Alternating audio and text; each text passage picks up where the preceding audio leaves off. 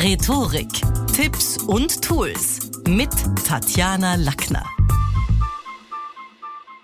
In der heutigen Podcast-Folge geht's um die Frage, erkennst du die unsichtbaren Fäden der Manipulation? Also manch einer unserer Mitmenschen vermag's ja uns in Richtungen denken und manchmal sogar handeln zu lassen, die wir ursprünglich überhaupt nicht intendiert haben. Klingt skurril? Hm, vielleicht. In der Welt der zauberhaften Rhetorik leben aber auch Artisten, die Worte tanzen lassen und mit Sätzen jonglieren können. Ein guter Grund, finde ich, sich mal mit den Mysterien einiger Manipulationstechniken auseinanderzusetzen.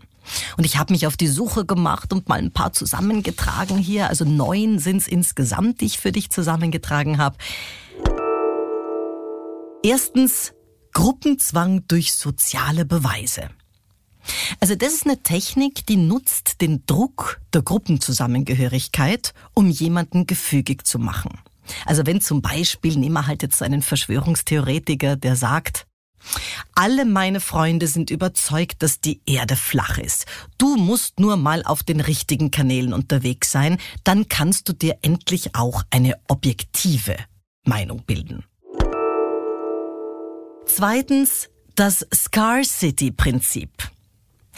Da geht's ein bisschen um die Knappheit. Das heißt, um die Verknappung oder Begrenztheit von einem Produkt oder von einem Angebot, wo betont wird, dass jetzt bitte Handlungsdruck, also meistens natürlich Kaufdruck besteht und hier der Druck insgesamt erhöht wird. Wo erlebst du das? Ja, also ich finde bei jedem zweiten Home-Shopping-Kanal, oder? Also wenn dort gesagt wird, vor einigen Minuten waren es insgesamt noch 57 Pullover, aktuell sind es nur noch 13 Stück in Medium und zwei Stück in Small. Also ruf uns schnell an. Wenn du sowas erlebst, dann ist es definitiv das Scarcity-Prinzip. Wir haben aber noch einige. Drittens der moralische Druck aber natürlich auch die Autoritätsgläubigkeit, die können wir da gleich mit zusammennehmen. Beim moralischen Druck ist es so, dass jemand dir einen Gefallen tut oder ein Geschenk gibt und damit einen gewissen Druck erzeugt, dass du jetzt im Gegenzug auch irgendwas hergeben sollst oder er im Gegenzug auch was erhalten sollte. Ich kann mich da noch gut an die Zeit erinnern im Studentenwohnheim, als irgendwie Mitbewohner gesagt haben, du Tatjana, ich habe gestern unser Zimmer aufgeräumt, jetzt schuldest du uns aber einen Gefallen. Wie wär's denn, wenn du jetzt für mich kochst oder für uns alle kochst oder backst oder sonst was machst? Also dieses Tat for Tit. Du machst was, eigentlich schenkst du jemandem was und damit wird so ein bisschen ein moralischer Druck, die Reziprozität nennt man das, wird erzeugt.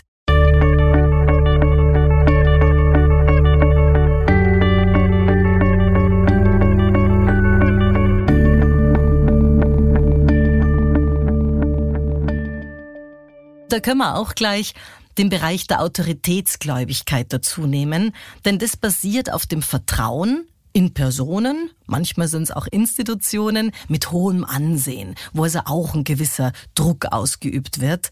Wenn man dann irgendwie jemand sagt im, in einer Diskussion, Ah, die Experten sagen aber, dass dies die beste Lösung ist, also sollten wir auch wirklich auf sie hören und ihnen folgen. Also auch hier wird so ein bisschen ein Druck mit einer Autorität gebaut. Jetzt nicht unbedingt ein moralischer, aber auch so ein bisschen, es gibt ja Leute, die sich damit beschäftigt haben. Viertens, die Ankerpunkttechnik. Das ist was, das erlebst du bei jedem Black Friday, der arbeitet mit solchen Manipulationstechniken. Da wird mutmaßlich ein hoher Ausgangspreis oder Wert angesetzt, um dann ein vermeintliches Schnäppchen anzubieten. Also was haben wir da? Ursprünglich kostete dieses Fahrrad 1000 Euro, aber heute bekommst du es für 500. Das kennen wir natürlich bei Aktionen vor Weihnachten oder bei jedem Summer Sale oder bei jedem Winter, ich weiß nicht, Winterausverkauf. Da sind es die Dinge. Wenn man dann ein bisschen am Preisschild kratzt, kann man oft sehen, um so viel teurer war es gar nicht. Aber das ist eine Ankerpunkttaktik, hier zuerst den großen Preis zu nehmen und dir dann das Schnäppchen zu verkaufen. Fünftens. Manipulative Fragen und Suggestionen. Also bestimmt ist dir das auch schon mal aufgefallen, dass durch geschicktes Formulieren von manchen Menschen oder auch durch Fragen stellen andere so ein Stückchen gezwungen werden, die gewünschte Antwort zu geben oder dass man bei anderen eine gewünschte Antwort provoziert und dass das, ja, manche besser beeinflussen können als andere. Ich denke da jetzt zum Beispiel, wenn jemand sagt, so ein bisschen suggestiv, na geh, du willst aber sicher nicht, dass unsere Umwelt weiterhin verschmutzt wird. Also bitte verzicht doch auf das und mach das. Das ist so ein bisschen eine manipulative und suggestive Form. Sechstens negatives Framing und Dysphemismus. Beim negativen Framing, also Euphemismus machen wir zuerst, ist die Schönfärberei, ist der Dysphemismus demnach jemanden bewusst schlechter zu stellen. Also was wäre das jetzt, wenn man zur Stewardess Saftschubse sagt oder wenn man zum Kellner Schankmoped sagt, dann ist das ein Dysphemismus. Und das gibt's natürlich auch beim Negativ-Framing. Wenn man jetzt auch spaßhalber irgendjemanden als schlechter dastehen lässt, dann ist das auch bereits eine Manipulation, weil es macht was mit uns. Also Beispiel, wenn eine Freundin sagt, wow, du hast wirklich einen einzigartigen Modestil. Ich wusste gar nicht, dass Bodyshaming so im Trend liegt dann will sie dir in Wirklichkeit sagen, das Ding schaut nicht optimal aus, das sitzt auf an allen Ecken und Hüften und so weiter. Aber es ist natürlich ein negatives Framing und ganz klar auch eine Manipulation, weil man sich danach wahrscheinlich was anderes anziehen geht. Siebentens, Gaslighting.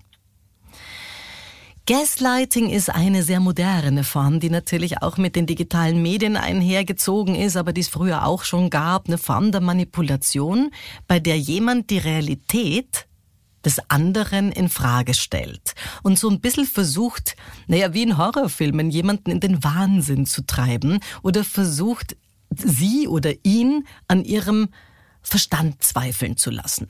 Also sehr oft kommt das in Beziehungen vor. Wenn der Partner sagt, Du, ich habe nie gesagt, dass ich heute Abend mitkomme. Das musst du wohl geträumt haben. Also du bildest dir immer Sachen ein. Wo man aber weiß, wir haben drüber gesprochen. Und wo man weiß, eigentlich war es vom Geschmack her akkordiert, dass man da miteinander hingeht. Das ist Gaslighting. Achtens. Schuldgefühle erzeugen. Natürlich ist es eine Manipulationsform, wenn man jemanden Vorwürfe macht oder ihn für irgendwas verantwortlich zeichnen lässt. Ja, das ist natürlich was, wo man dann Einfluss gewinnen kann. Auch was, was übrigens Eltern machen, schwarze Pädagogik, was aber auch in, in einer Paardynamik vorkommt. Aber auch am Arbeitsplatz. Also wenn der Arbeitskollege zum Beispiel sagt, ich habe meine Deadline verpasst, weil ich auf dich gewartet habe. Du wolltest doch gestern einen Teil schicken. Jetzt sind wir insgesamt zu spät. Also wo man natürlich sagen kann, vielleicht stimmt's, aber er hätte sich ja auch früher melden können und selbstverständlich ist es eine Manipulation, da jetzt die Schuldenstückel zu verteilen und nicht zu sagen, du, ich hätte da gestern auch noch aktiv werden müssen, sondern du bist schuld, jetzt hab ich's deswegen und jetzt stehen wir beide blöd da. Neuntens, der Confirmation Bias. Ich habe das Gefühl, das ist was, was viele auch schon spüren, denn diese Technik nutzt den Hang der Menschen, nur jene Informationen zu suchen, die ihre bestehenden Überzeugungen bestätigt. Also Confirmation Bias, wenn mir nur reingespült wird oder ich mir da in der Filterbubble nur reinziehe, was ich eh selber finde und dadurch natürlich sehr selbstbewusst und vollmundig und resolut mein Weltbild nach außen vertrete, hat aber viel damit zu tun, dass mir Algorithmen möglicherweise genau spiegeln, was ich eh finde. Also auch Politiker machen das zum Teil. Ja, nicht einmal so subtil, sondern auf der Zeile. Habe ich schon gehört in Wahlkämpfen, wenn jemand sagt, Habt ihr bemerkt, dass alle glücklich sind mit unserer Entscheidung? Das beweist doch, dass wir auf dem richtigen Weg sind. Naja, natürlich ist es ein reiner Confirmation Bias.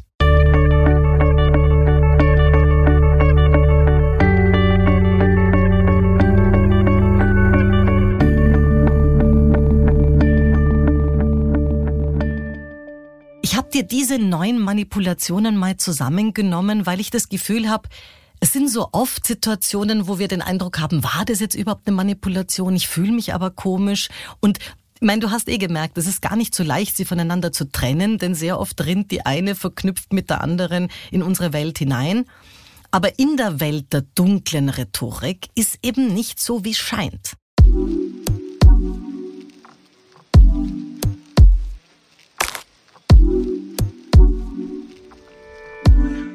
Fazit. Es ist wichtig, sich bewusst zu machen, dass Manipulationstechniken in verschiedenen Situationen auftreten können. In der Politik, der Werbung, in Verkaufsgesprächen, aber natürlich auch in unseren, ja, höchstpersönlichen Beziehungen. Und indem man sie erkennt, kann man besser auf sie reagieren und deswegen auch fundiertere Entscheidungen treffen. Das war's wieder mal. Besuchen Sie mich doch in der Schule des Sprechens in Wien. Auf LinkedIn, Instagram, Facebook, Xing, YouTube und auf Clubhouse oder auf meinem Blog. Wo? Auf sprechen.com.